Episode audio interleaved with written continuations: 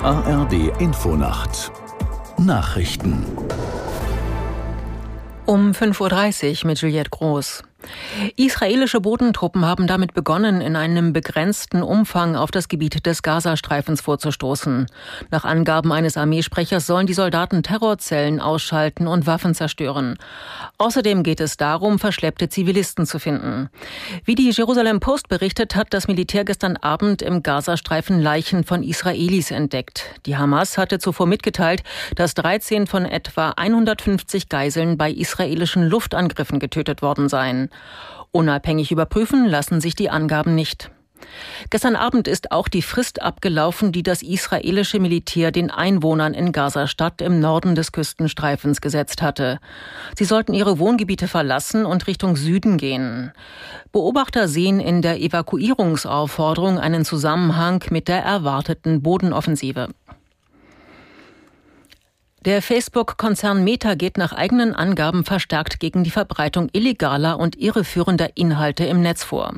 Hintergrund ist der Großangriff der Hamas auf Israel.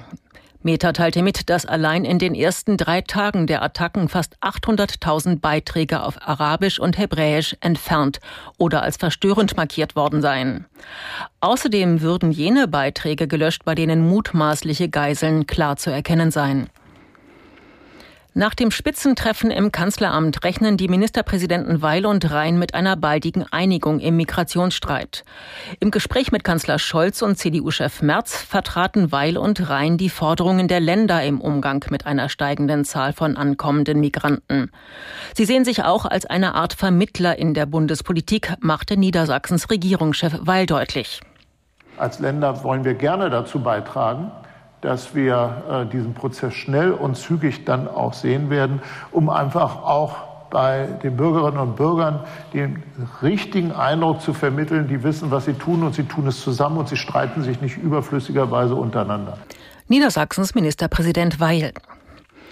Frankreich hat nach einem Messerangriff auf einen Lehrer die höchste Terrorwarnstufe ausgerufen. Sie ermöglicht beispielsweise Straßensperrungen oder Informationen an alle Einwohner über ein Notsystem.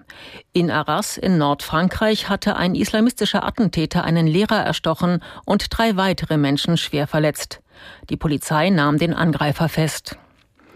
Das Wetter in Deutschland. Tagsüber im Südosten und Nordwesten Regen und Gewitter, vom Westen bis Nordosten länger sonnig und trocken. Maximal 10 bis 22 Grad. Die weiteren Aussichten am Sonntag vielerorts Schauer, im Südwesten freundlich 4 bis 15 Grad, am Montag im Süden teils heiter, im Norden einige Schauer 6 bis 15 Grad. Das waren die Nachrichten.